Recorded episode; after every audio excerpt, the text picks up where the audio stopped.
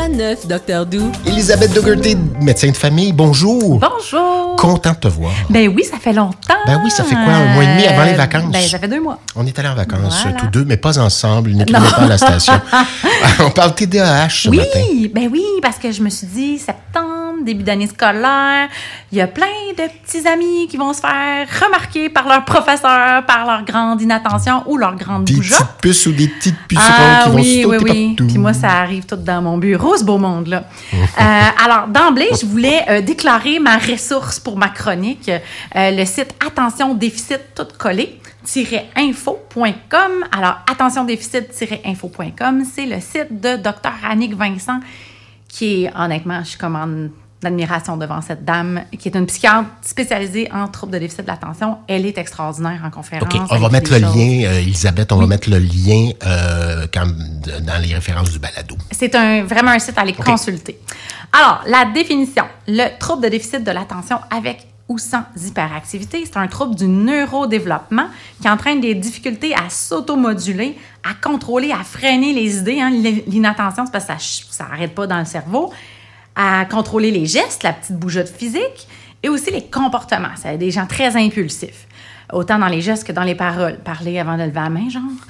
Euh, chez certaines personnes, le TDAH, ça peut aussi entraîner une difficulté de l'autogestion des émotions. Fait que c'est des, des enfants, les adultes, on arrive à se contrôler plus, là, qui sont hyper réactifs au niveau émotionnel. Fait que quand ils sont contents, ils sont hyper contents, puis quand ils sont fâchés, ils sont extrêmement fâchés. C'est des grosses crises de bacon, même à 7 ans. Euh, c'est un mode persistant hein, d'inattention puis d'hyperactivité qui arrive avant l'âge de 12 ans. Fait que ça arrive pas tout d'un coup à 35 ans. Non, non, t'étais de même avant. Moi, 59 ans. C'est ça, t'étais de même avant, tu t'en étais juste pas rendu compte. Euh, les manifestations, c'est ça, ça apparaît dès l'enfance, puis ça persiste fréquemment à l'âge adulte. Fait que c'est au niveau prévalence, là, c'est 5 à 8 des enfants. Puis environ 4 des adultes. Fait qu'en vieillissant, le cerveau, il mature, puis à peu près la moitié des cas de TDAH, que leur cerveau mature, mature assez pour se remettre à fonctionner, entre guillemets, normalement. Euh, grosse composante héréditaire.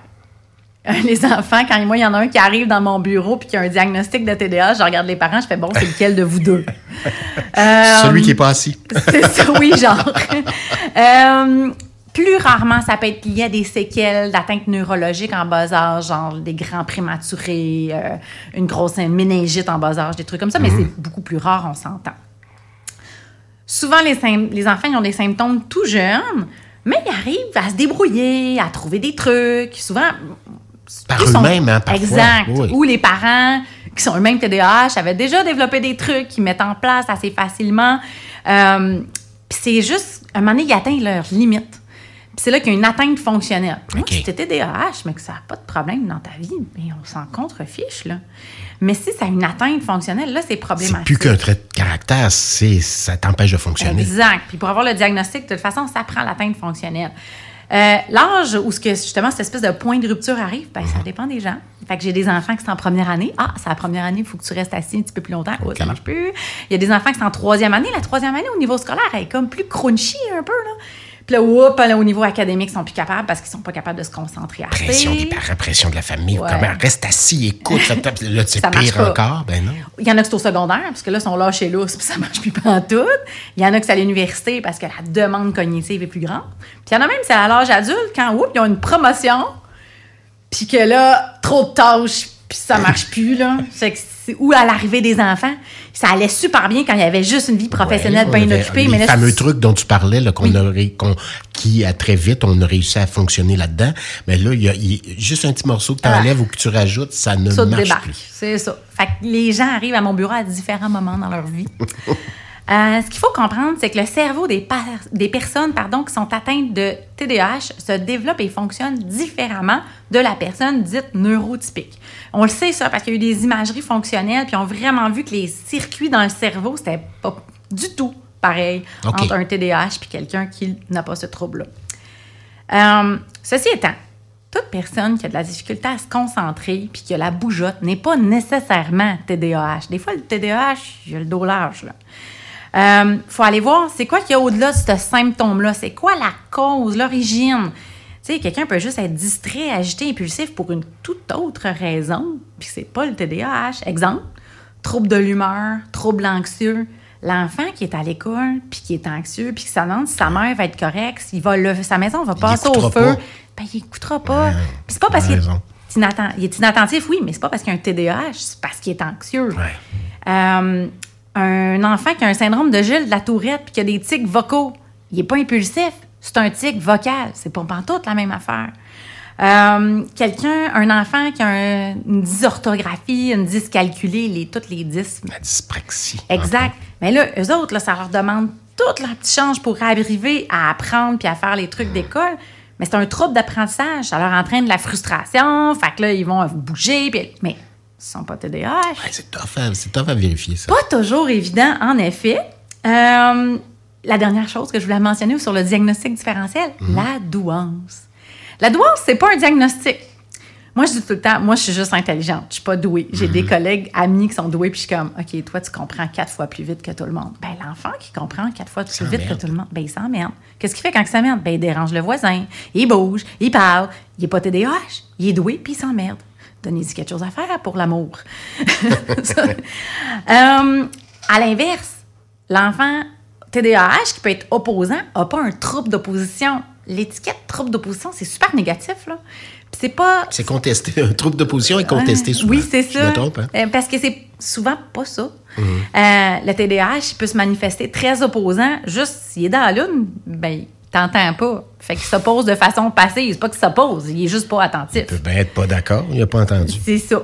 Euh, ou il y a de la misère à se projeter dans le futur. Fait que tu lui donnes une conséquence, sur le coup, il va faire Ah oui, oui, papa, oui, oui, maman. Une demi-heure après, whoop, il l'a oublié. Fait qu'il va refaire la. Il s'oppose pas. Il a oublié qu'il fallait pas qu'il fasse C'est ça. un enfant aussi. Exact. Euh, aussi, l'inattention, hein, ça leur demande beaucoup, beaucoup d'énergie, se concentrer sur une- une- un devoir, mettons. Mais pour eux, ça leur semble impossible à faire. Fait qu'ils vont s'opposer parce qu'ils savent d'avance qu'ils vont être en, échec.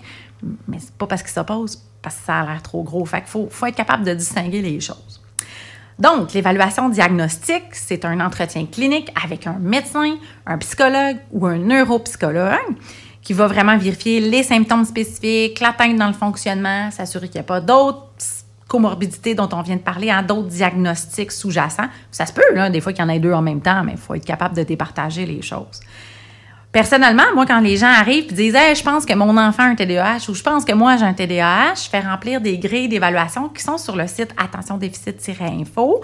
Euh, puis là, je leur dis Amenez-moi ça. Puis là, je lis les grilles. C'est une quarantaine de pages à remplir par le patient, l'entourage, les professeurs, Alouette.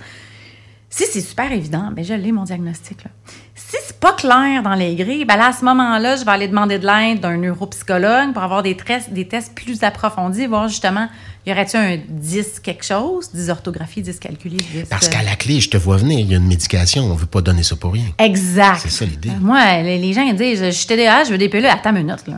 On va faire un vrai diagnostic. Puis même si je ne le suis pas, ça va m'aider. Oui, ben oui, ça, ça, c'est pas vrai, par exemple. On aura un autre, c'est pas vraiment vrai. on, a, on a cette croyance Ah, tout à fait. Mais d'ailleurs, il y a un gros marché noir de pilules de TDAH pour les gens qui ne le sont pas. Tu voyages au Mexique aussi. Ah, euh, ben probablement que ça, c'est une autre histoire. hein. C'est un autre dossier aussi. Euh, c'est ça, l'examen en neuropsy, des fois, pour mieux caractériser les diagnostics, c'est très aidant. Euh, on peut aussi des fois demander de l'aide euh, orthophoniste, ergothérapeute, quand c'est d'autres enjeux, là, on, va aller avoir autant des évaluations que des traitements. Il y a le CADRA, qui est le Canadian ADHD Resource Alliance, qui est vraiment les lignes directrices canadiennes concernant autant le diagnostic que le traitement du TDAH. Vous pouvez aller voir ça sur Internet aussi. Euh, le traitement, on y arrive. Oui. Là, on a parlé de pilules, mais avant de parler de pilules, il y a le traitement non pharmacologique qui est primordial, pilule ou non. Alors, avoir une place préférentielle en classe, avoir plus de temps pour faire ses examens, avoir des coquilles ses oreilles pour bloquer les sons, avoir une chaise ballon qui fait qu'on peut bouncer un peu en, en écoutant, avoir un élastique sur nos pattes de chaise pour pouvoir bouger nos pieds sans déranger tout le monde. Il y a un paquet de trucs comme ça qui peuvent être mis en place. Exact. Euh, des listes, des pictogrammes pour faire les routines comme il faut. Et, au-dessus de tout, Vous me voyez venir, tatara. Routine. Les hygiènes de vie. Alors, manger à heure régulière, dormir à heure régulière, faire de l'exercice sur une base régulière, ne pas consommer alcool, drogue, de, ben, pas de drogue du tout, puis alcool en, modérément. Et euh, bon, l'exercice, j'en ai parlé. Tout ça, là, c'est tellement important. Se coucher de bonne heure. Se coucher, ben c'est ça. Éviter les écrans. Ah, c'est ça là que je suis en train d'oublier. Avant de se coucher, euh, même euh, après. En général, pas trop d'écran. euh, les gadgets pour aider, tantôt j'ai parlé de coquilles, il y a aussi des lézards pesants pour mettre sur les enfants pour pas qu'ils se bougent trop. Des lézards pesants? Oui, c'est un espèce de gros toutou ah, OK, pesant. Peur, je pensais, je voyais le lézard. c'est juste en forme de lézard. Euh, ça, il y a ça sur le site fdmt.ca. Fait que tous les gadgets dont je viens de vous parler, des fois, ils sont disponibles en classe, mais des fois pas. Ou vous pouvez mhm. les vouloir à la maison. Ça s'achète sur ce site-là. fdmt.ca. Ensuite, il y a des livres aussi pour vous aider. J'aime beaucoup Mon cerveau a besoin de lunettes par Dr. Annick Vincent, qui est vraiment pour les enfants, pour qu'ils comprennent comment ça marche dans leur cerveau. J'adore aussi les éditions Midi 30 à midi30.ca, des livres psychoéducatifs faits au Québec sur tous les sujets de la planète. Moi, si je vais là, je veux tout acheter. Là. Euh, mais c'est vraiment bien. Ça, ensuite. Ça, tous ces liens-là, Elisabeth, on va les mettre hein, sur, le, sur, le lien, sur le pas, non pas Facebook, parce qu'on n'est plus sur euh, Facebook, on n'est plus, marche plus, sur le lien euh, balado. Oui. Quand les symptômes, là, on a tout fait ça, puis les symptômes là, sont vraiment problématiques quand même. Euh, à ce moment-là, on commence une médication. Euh, c'est vraiment comme une paire de lunettes. Moi, je suis myope, là, je vois pas de lunettes, je vois vraiment rien. Aussi, là. Join the club. Fait que quand tu mets tes lunettes, ah, gadon, tout s'éclaire. Mais c'est vraiment ça, la pilule. Au lieu d'être tout éparpillé dans le cerveau, tu focuses sur une chose à la fois. faut vraiment le voir comme ça. Moi, je dis tout le temps à mes enfants, là, c'est pas une pilule de réussite scolaire. faut quand même faire des efforts. faut quand même mettre tous les autres trucs dont on a parlé tantôt en place. C'est pas une baguette magique, cette affaire-là. Là. Mais ça aide vraiment beaucoup. Euh, Mais si on l'apprend pour rien, je veux, allons là. Tout de euh, Tu as juste les effets secondaires puis pas les effets. Ben, les effets secondaires, principalement, ça coupe l'appétit, surtout chez les enfants. Malheureusement, les adultes aimeraient ça, mais ça marche moins chez les adultes. C'est pas Zempic. non. Euh, ça diminue l'appétit, surtout sur leur dîner. Fait que là, je dis aux parents, ben, c'est pas grave, tu sais, donnez-en un bon déjeuner, c'est super important. Rendu au souper, il va avoir faim, puis compenser les calories qu'il n'aura pas mangé au dîner par une excellente collation avant de se coucher. Au final, sur son 24 heures, il va avoir le même nombre de calories, puis il va grandir, puis grossir, puis ça va être correct. Euh, d'autres, effets secondaires un petit peu plus inquiétants, l'anxiété, troubles de l'humeur, nouveaux tics importants. Euh, les gens qui me disent j'ai peur que mon enfant soit zombie, non, il n'est pas supposé. S'il est zombie, c'est parce que c'est pas la bonne dose et c'est pas la bonne pilule. Revenez me voir, ça marche ça peut arriver. Oui, oh, oui, ça arrive, mais je mets vraiment les gens en garde. C'est ça, tu reviens me voir plus vite puis on arrange ça. Là. Rare hausse de la pression artérielle ou des arythmies. En 15 ans de pratique, j'ai une grosse clientèle pédiatrique. Fait que je vous laisse deviner que j'ai quand même pas mal de TDA. C'est arrivé une fois. Puis c'est parce qu'un patient avait aussi des comorbidités qui pouvaient faire augmenter sa pression de toute façon. OK. Pas fréquent. Sinon, passager, maux de tête, maux de ventre, mais ça dure vraiment pas. Je aux parents, ça va arriver. T'as fait la ronde, donnez des Tylenol, mais ça dure une couple de jours. Euh, les pilules, en général, ce sont des psychostimulants. Tu ceux à base d'amphétamine. Non, ce n'est pas une drogue de, de rave. fait que la dexédrine ou du vivance, ou à base de méthylphénidate, qui est peut-être un petit peu plus connu, le Ritalin, le Concerta, le Bifantin et le Foquest. Là-dedans, il y a des courtes actions, comme le Ritalin, puis des longues actions, tous les autres.